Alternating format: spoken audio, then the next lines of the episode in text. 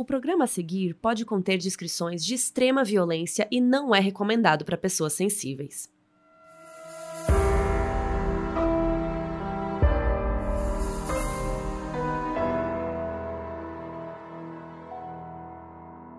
Oiê, eu sou uma B. E eu sou a Carol Moreira, e hoje a gente vai falar sobre um filme documentário da HBO que foi lançado em dezembro de 2020 e está disponível no HBO Go. O nome em inglês é Baby God, e em português é Complexo de Deus, os bebês do Dr. Quincy Fortier. E esse doutor aí, ele era um médico especializado em fertilidade, e ele atuou lá em Nevada, nos Estados Unidos. Só que ele ultrapassava as relações médico-paciente de uma maneira bem grave. Ele inseminava suas pacientes com o próprio sêmen.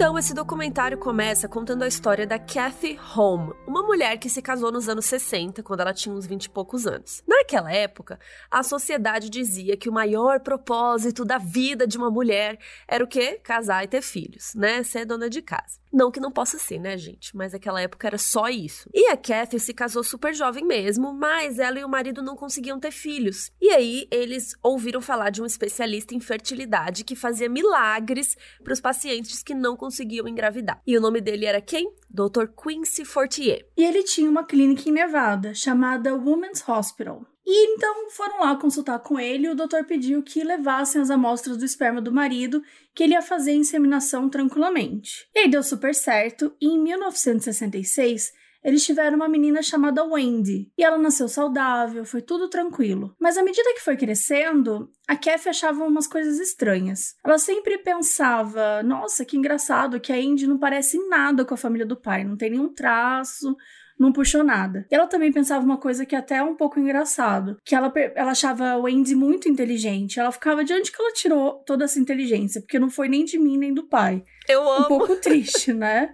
Mas enfim, ela fazia essa autocrítica aí. Mas eles deixaram pra lá e seguiram a vida. E aí passou bastante tempo e chegamos em 2020. A Wendy, já adulta, com uns 54 anos, morando no Oregon. E ela fez uma carreira na polícia. E nos últimos 13 anos, ela tinha sido detetive investigadora. E aí ela se aposentou. Com isso, ela ficou com mais tempo livre e começou a se interessar pela história da família dela. E é bizarro, porque minha mãe também aconteceu isso. Minha mãe resolveu fazer a árvore genealógica da família inteira, depois de mais velha, assim, que é bem engraçado. Então ela fez um cadastro num daqueles sites que fazem a sua árvore genealógica. Aí eles mandam um kit cheio de informações e tal. Só que a Wendy levou uma surpresa aí. Ela encontrou várias pessoas que ela nunca tinha ouvido falar inclusive primos de primeiro grau e irmãos. Irmãos, sendo que ela sempre foi filha única. E tinha muita gente com o sobrenome Fortier. E aí, depois de um tempo, ela percebeu que o pai biológico dela não é o pai que criou, o marido da mãe dela, e sim o médico que inseminou, o doutor Fortier. E aí isso deixou a Wendy chocada e a mãe dela mais ainda. O pai que criou a Wendy ele já tinha morrido nessa época que elas descobriram. E ela ficou feliz dele não saber, porque isso teria devastado, assim, o fato dele descobrir que ela, né, a filha não era filha biológica dele. Quando a Wendy contou pra Kathy, a mãe, ela começou a chorar muito e ela falou sobre o Dr. Fortier que ele era mais velho que o pai dela, porque realmente quando a Kathy fez a inseminação, ela tinha 23 e o Fortier tinha 57 anos na época. Então, assim, até aí tudo péssimo e ainda vai piorar. Usando a internet, a Wendy conseguiu rastrear 14 irmãos dela, gente. 14 irmãos. E o buraco ficava cada vez mais embaixo, cada vez pior. A Wendy nasceu em 66 mas tinha irmãos nascidos nos anos 40, nos anos 70, nos anos 80. Então, aparentemente, o Dr. Fortier tinha feito isso por no mínimo quatro décadas. O Dr. Fortier ele faleceu 14 anos antes, em novembro de 2006, aos 93 anos. Então, a Wendy não tinha como ir atrás dele. E pior, ele não tinha como pagar pelos próprios crimes.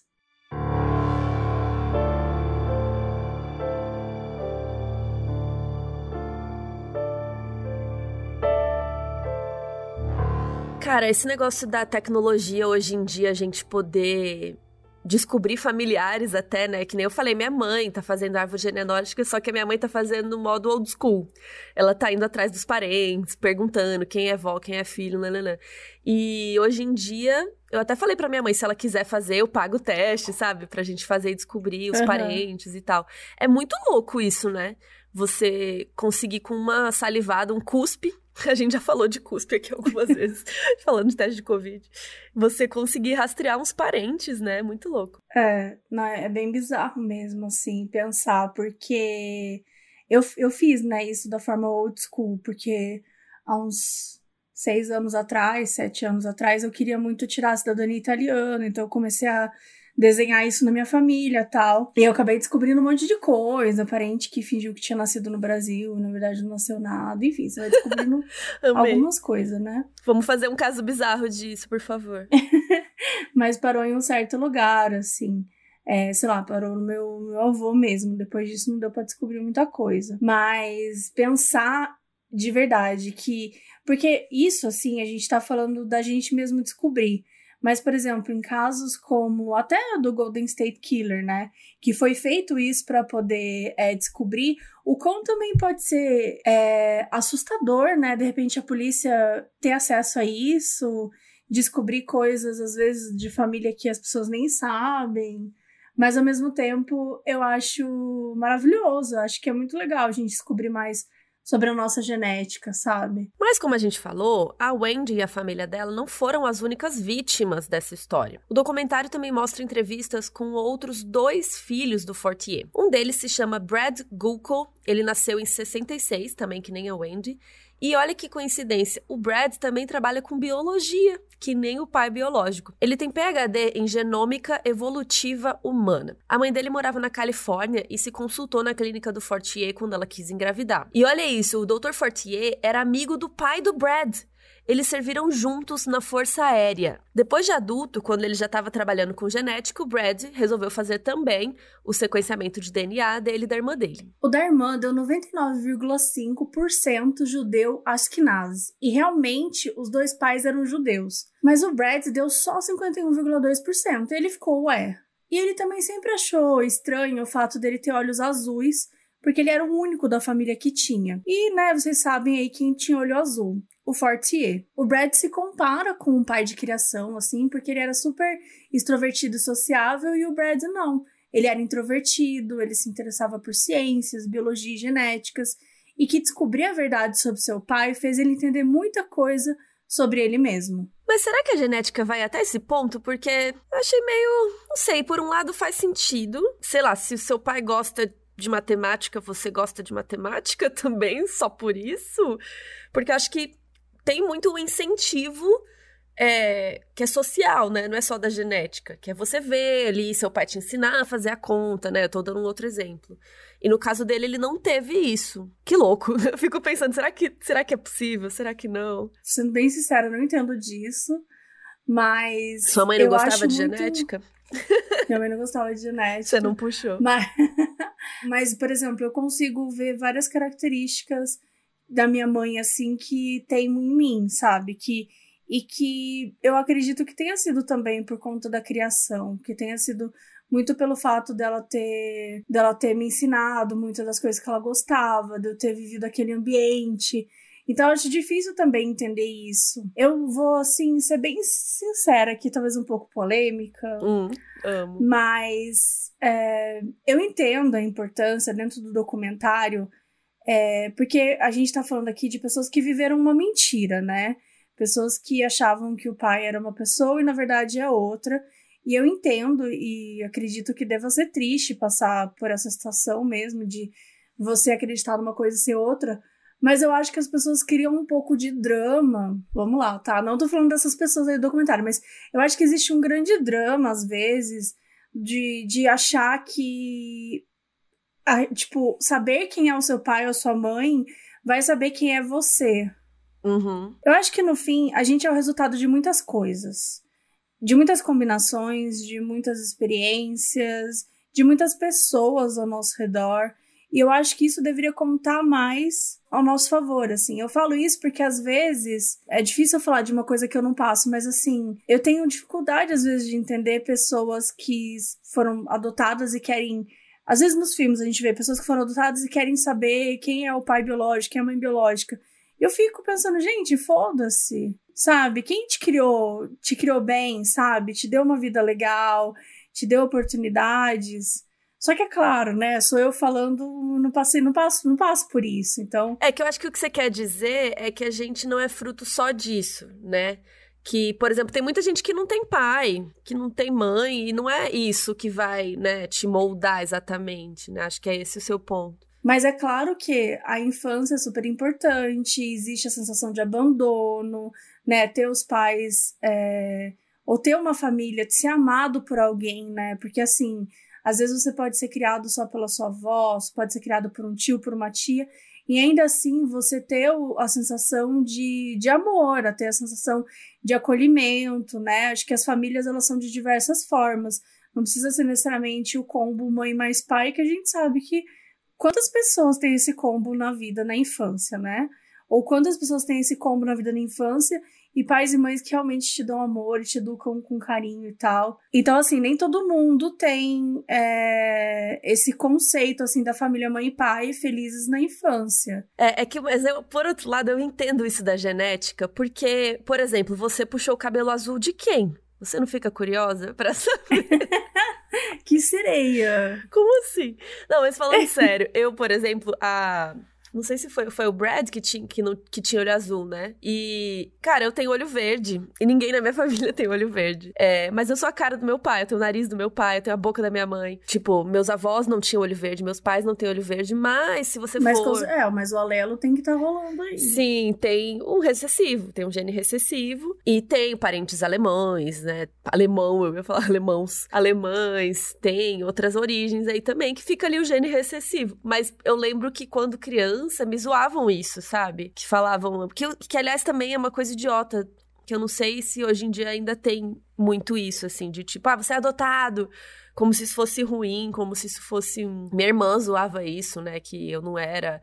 Meu pai falava que eu era filha do leiteiro, sabe? Umas coisas assim, por causa do meu olho. Mas essa, acho que essa coisa genética tem isso da herança mesmo, né? De saber o passado. Não que isso vai influenciar em nada a minha vida, mas acho que tem essa essa questão. A própria Wendy, né, ela ficou perguntando, tipo, ah, eu sou muito metódica. Será que eu puxei isso dele, né, quando ela descobriu? E acho que no caso deles todos, assim, saber que o pai dele fez isso, tipo, nossa, se meu pai é um monstro, será que eu vou ser um monstro? Será que eu tenho algo assim? Isso se aplica até nos vários outros filhos de serial killers e assassinos em geral, né? Como que deve ser? Eu lembro da história do BTK, que abriram a porta e falaram com a filha dele, né? Que o pai dela era o BTK, o assassino e tal. E ela, meu Deus, não, meu pai é mó legal, como assim? Porque era outra personalidade, né? Parece, em casa. Assim. Sim. Assim. É, no fim, eu acho assim, se é uma coisa tão importante para você, vá atrás, assim. Mas não esqueça que as pessoas que que são ligadas a gente por sangue, elas não nos definem, independente do que você encontrar. Então, acho que é isso que a gente precisa ter sempre noção, assim. Sim. Mas o Brad Google lá, o, o, moço que descobriu que também era filho do Fortier, ele fala no, sobre isso no doc, assim, né? Que ele acredita nas manifestações biológicas e psicológicas da genética e que ele queria muito conhecer os irmãos novos dele, né? Ver se eles tinham visões de mundo parecidas, ou se não, se era da criação, né? E também tem o Mike Otis, que nasceu em Pioche, Nevada, em 49, ou seja, 17 anos antes do Brad e da Wendy. Então, ele já tem uns 70 e poucos anos. E o Mike veio de uma família que era descendente de nativos americanos, né, indígenas. Então, Óbvio que a família inteira estranhou quando ele nasceu loiro, de olhos azuis. E como os pais tinham feito inseminação, né? Até tinham feito uma piada, bem de mau gosto, na verdade, na família, que era falando assim que tinham arrumado um doador branco de olhos azuis para ver se salvava a aparência do menino. Que, né, cá entre nós, uma babaquice de falar pra criança, mas enfim. É, essa coisa, essa ideia, né, de um doador branco de olhos azuis, é, gente, isso é puro racismo. Existe muito essa coisa de que a gente tava falando aqui antes, até sobre o lance dos olhos azuis, olhos verdes, que existe toda uma, uma coisa sobre você privilegiar pessoa, é, pessoas brancas, de olhos verdes, de olhos azuis, como se elas fossem melhores. Acho que, enfim, a gente pode falar de várias questões por aqui, mas essa piada, por mais que fosse uma ideia de, né, de piada ali entre a família, mas era uma piada escrota. Não faz Muito. sentido nenhum, sabe? Porque, afinal de contas, eles tinham a pele escura e tava tudo bem, né? Ninguém precisa é, de um doador branco para poder salvar a aparência de alguém. Então, era, foi feita de uma forma muito escrota. A gente, tá, a gente comenta aqui o que é dito, mas só deixando claro que Sim. é uma que não é, não, é, não é uma piada de verdade. Só que assim, quando eles faziam essa piada, eles não sabiam que foi realmente isso que tinha acontecido, né? Porque o doador branco era o próprio Dr. Fortier. O pai que criou o Mike era super violento, negativo, bravo com a esposa, e ele foi embora quando o Mike era pequeno, então ele foi criado só pela mãe, que se chamava Dorothy. E quando o Mike já estava bem mais velho, ele se interessou em descobrir de qual tribo indígena que a avó dele veio. Então ele fez aquelas análises assim do site de DNA que a gente comentou e pronto, né? Você sabe o que aconteceu. Quando ele descobriu a verdade do Fortier, o Mike pensou em não contar para a mãe, porque ele não queria que ela sofresse. Só que ao mesmo tempo ele sentia que não tinha direito de esconder isso dela. Então ele foi para Concord, que fica também na Califórnia, contar pra Dorothy, que já tava com 93 anos. Ai, tadinha. Claro que ela ficou super abalada, né? Porque ela nem queria um bebê na época. Ela só foi pro hospital tratar de uma infecção. Então, assim, olha que absurdo. Ela foi pro hospital tratar de uma infecção. E voltou grávida. E ela ficou grávida. Né? Ficou grávida e aí teve que cuidar do bebê, sendo que ela só tinha 20 e poucos anos. E ela queria ir pra faculdade, tinha juntado dinheiro. Mas como ela virou mãe e o pai e tal, né, não tava nem aí, ela virou mãe solo, ela não pôde estudar. E aí, você contaria para sua mãe, velhinha, se você descobrisse Cara, não, algo assim? Não teria contado. Não? Não teria contado. Tipo, ela tava com 93 anos, sabe? Eu acho que. Não sei. Eu sei que ao mesmo tempo ela merecia saber a verdade, mas eu acho que eu teria deixado ela morrer sem saber, assim. É muito triste. Porque né? deve ter doído muito, porque com, com toda certeza, isso foi muito importante para a vida dela, sabe? Isso mudou tudo, o fato dela ter filho. Ela deixou de fazer muitas coisas, né? E a gente tá falando aqui de uma época que não era muito aceito ser mãe solo. Já, ela já tava passando por uma situação super delicada, sendo que ela tinha outros sonhos, ela tinha outras coisas. E o doutor, ele tirou isso dela. E assim, a troco. Né, qual, qual o motivo de fazer isso com alguém? Então, assim, extremamente violento que ele fez com ela, né? Ela foi tratar de uma infecção e o cara inseminou ela. Então, assim, sentido nenhum. É. Ah, eu não sei se eu contaria, eu fiquei pensando muito sobre isso, mas eu fiquei pensando que se fosse eu, se eu fosse a mãe, eu ia querer saber, sabe? Ah, eu ia querer morrer. Eu ia morrer antes de saber. Eu ia querer saber. ah, tô de boa, deixa pra lá. Eu tô de boa, tranquilo.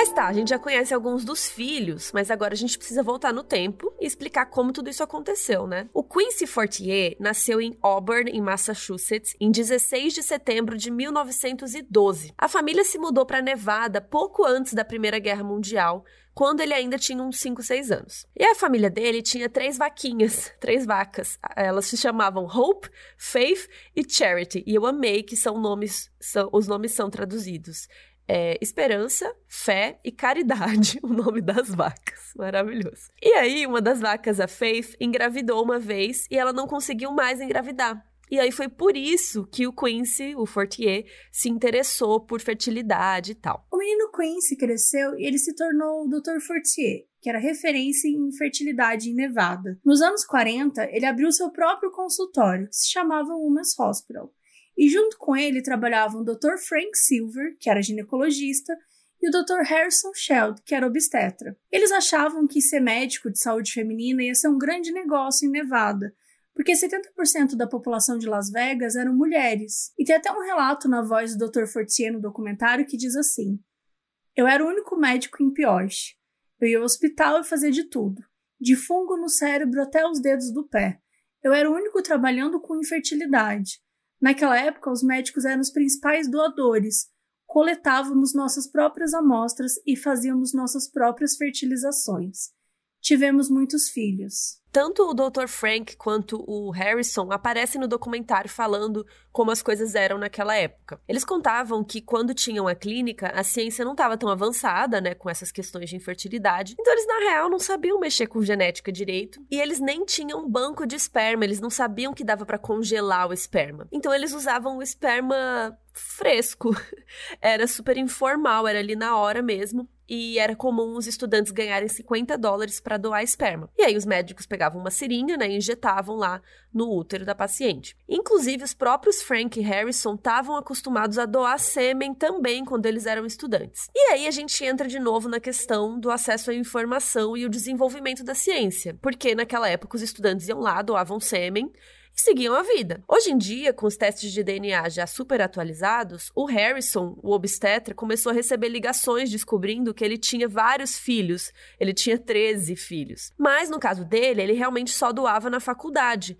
Não era como o Dr. Fortier. Cara, era muito absurdo, né? Porque simplesmente a gente tá falando de duas coisas diferentes, né? Quando eles são estudantes e eles estão é, doando esperma, ok, porque são espermas que já foram recebidos de forma de doação, né? As mulheres a paciente já vai recebiam, saber. elas sabiam disso, né? Toda a questão que tem em relação a esse caso é pelo fato delas não saberem, né? Isso por si só já é absurdo. Quando a gente vê que ainda houveram casos de mulheres que nem queriam engravidar, né? A mulher ela foi ver uma infecção no hospital e ela voltou grávida. Então assim, qual que é a sua justificativa para isso? Né? Porque é um absurdo usar isso como justificativo, tipo, ah, eu estou ajudando. Porque, assim, de verdade, se soubesse que era. Se, se fosse algo certo, eles teriam contado para os pacientes, eles teriam aberto para a família. Entendeu? Se fosse Olha, ok, né? Se fosse ok, exatamente. Tudo que a gente tá falando aqui é que se o Fortier fosse ético de verdade, ele teria informado isso para os pacientes, né? Para as pessoas envolvidas, para as famílias que estavam tendo problema e entendido com eles se eles autorizariam ou não usar espermas que fosse diferente do marido. É, porque a mulher foi lá, falou: "Ah, tô com problema de engravidar, vamos então injetar o esperma do seu marido para ver se facilita os espermatozoides a chegar lá, né, dar uma forcinha para os espermatozoides". Aí, se não desse certo, aí eu acho que ele poderia sugerir um doador, que talvez, aí eu não sei, seria o próprio médico. Eu não ia querer que meu doador fosse meu médico. Nem daria para fazer isso, mas, tipo, mas é isso, assim, primeiro entender o que está acontecendo e depois sim sugerir que seguissem com doadores. Não foi isso que aconteceu, né? É, você não está enfiando seu sêmen nas pessoas. E no próprio documentário tem uma fala do, do Frank, que ele era colega do Fortier, que ele dizia assim: acho que ele pensava que estava prestando um ótimo serviço, mas não se pode fazer milagre sem dizer às pessoas o que está acontecendo. Se a coisa é ruim, os fins não se justificam. É, ele disse e tudo. eu E eu não acho real que ele pensava que estava prestando um ótimo serviço. Eu acho que ele realmente se achava um grande deus, assim, capaz de fazer qualquer merda às custas da, da vida das pessoas. É, mas eu acho que na cabeça dele, a mulher queria ficar grávida, não queria. Ah, então pronto, ficou, sabe? Na cabeça dele tava. Ele, eu acho que é isso que o Frank falou, ele justificava pra, então, pra poder eu, fazer. Eu não acho que ele tinha esse pensamento. Eu acho que ele sabia tipo, o absurdo que ele tava fazendo, sabe? Eu acho que ele sentia um prazer, assim, um poder, sabe? De saber que ele tava fazendo isso, que ele tinha sei lá quantos filhos. Mas eu ainda acho que ele não faz. Não tô falando, não tô passando pano, não, tá, gente? É só que eu acho que ele realmente criou alguma coisa na cabeça dele e falou: não, a pessoa quer um filho, estou dando um filho para ela. Sabe? Ainda mais naquela época capaz dele realmente achar isso, mas como ele já morreu, não tem como a gente saber. Bom, e agora que a gente já falou do trabalho do Fortier, a gente tem que falar sobre a família dele. O Fortier ele era casado com uma mulher que já tinha sido casada antes, só que o marido dela tinha falecido em 1950. E aí ela casou com o Fortier. E ela já tinha uma filha pequena, chamada Connie, de 4, 5 anos mais ou menos, que o Fortier adotou. Depois disso, eles tiveram um filho, que é o Quincy Fortier Jr., que nasceu em 53. E depois eles tiveram mais quatro meninas, então ao todo eram seis crianças. O Quincy Jr. aparece no doc e diz que sabia o que o pai fazia, que o próprio Dr. Fortier contou para ele que inseminava com o próprio sêmen e disse: "Só tô tentando ajudar essas mulheres". Na época, as pesquisas de DNA estavam muito recentes, não tinha teste que comprovasse a paternidade de alguém. Então, o Dr. Fortier fez isso sabendo que ninguém ia descobrir. Enfim, nos anos 60, a esposa do Fortier quis se divorciar dele e ficou com a guarda de todos os seis filhos. Então o Fortier ficou se sentindo sozinho e decidiu adotar duas meninas, chamadas Sônia e Nanette. E ele tinha 55 anos na época. As duas também aparecem no doc, hoje já adultas, e elas disseram que amavam o pai, que ele foi ótimo e super defendem ele e tal. A Nanette disse que ele dedicou a vida toda aos pacientes e saber que ele tinha pacientes falando dele como um vilão deixaria ele super magoado. Disse que as pessoas precisam entender que naquela época não tinha contrato, era só um aperto de mão e pronto, sabe? E elas admiram que ele doou o próprio sêmen para ajudar outras pessoas, que ele não fez mal a ninguém, que ele só se dedicou à profissão. E quando perguntada sobre por que ele não contava para os pacientes, a Sônia, né, uma das filhas, falou: Não acho que as pessoas tinham tanta vontade de saber do histórico como tem hoje em dia. Acho que na época as pessoas se satisfaziam em ter uma família. Simples assim. Ah lá, ele botou isso na cabeça dela também, tá vendo? Não, ela que escondeu o fato de que o pai é um bosta e simplesmente quis inventar uma história para ela acreditar, mas eu não vou cair não.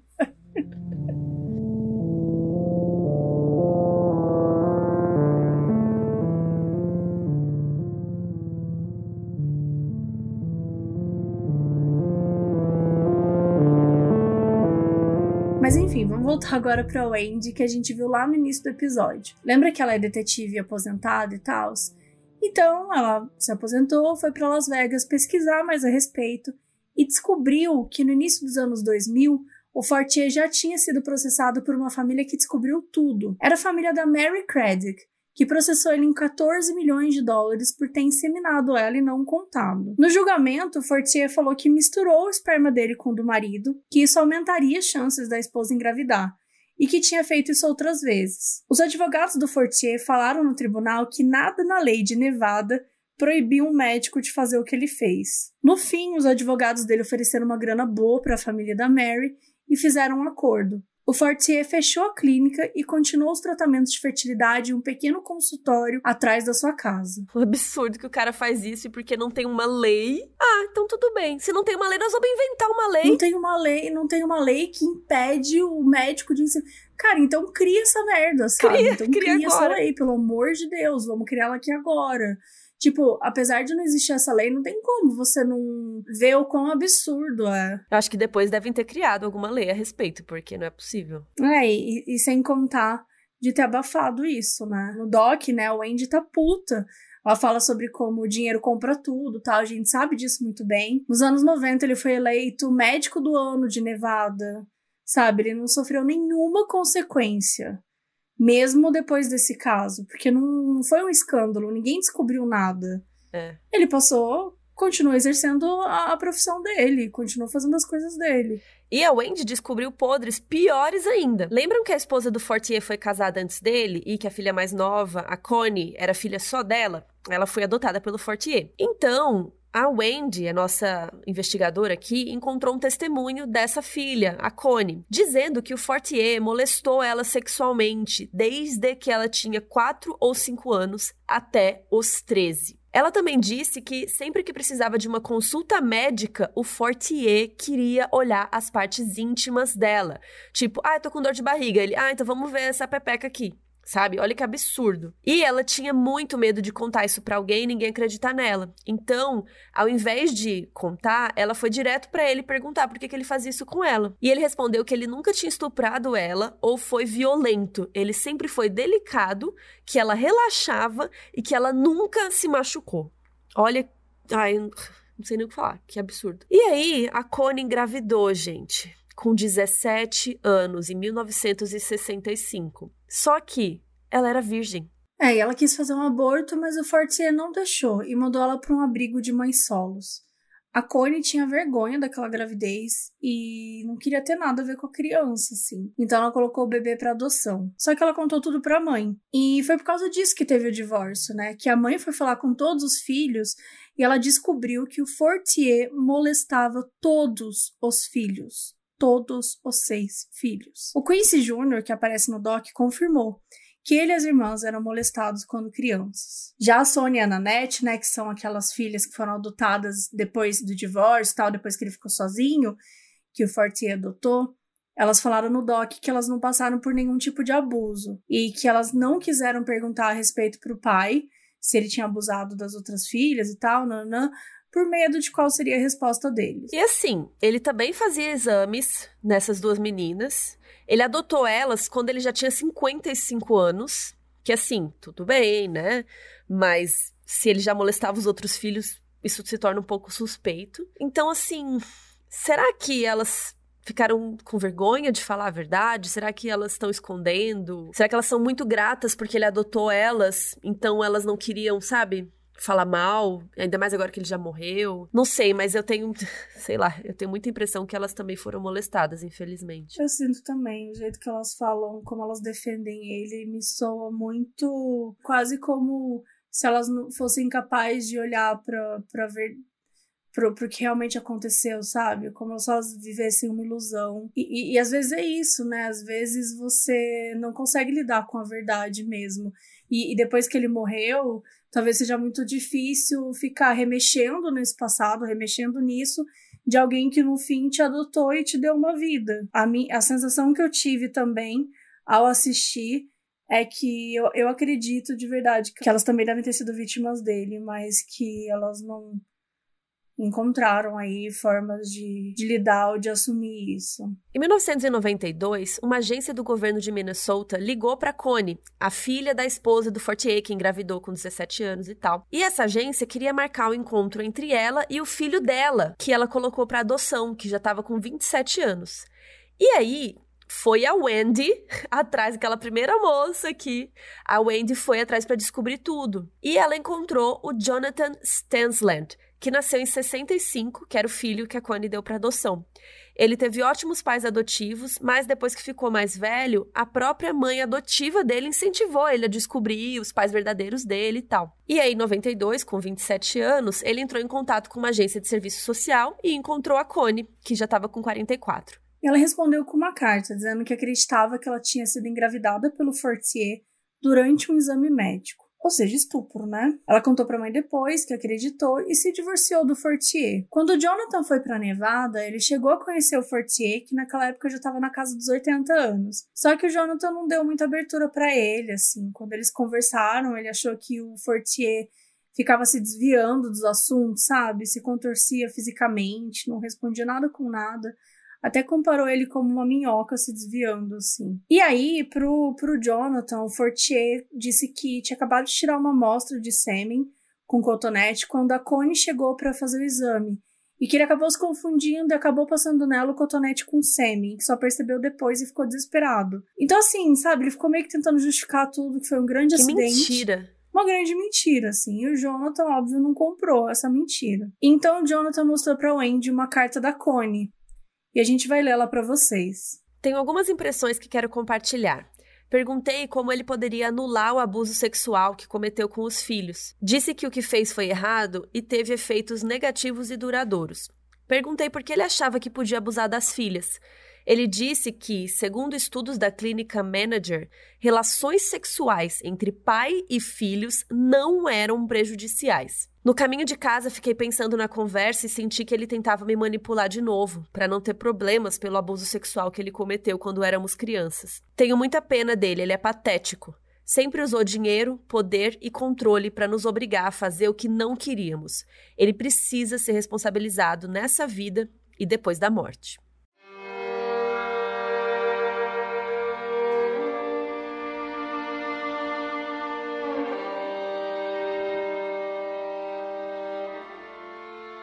E o Doc termina com vários dos filhos do Fortier se reunindo, incluindo o Brad e o Mike, e eles começam a se comparar, olhar fisicamente, traços físicos, jornadas de vida, gostos, tentar descobrir as similaridades que eles têm.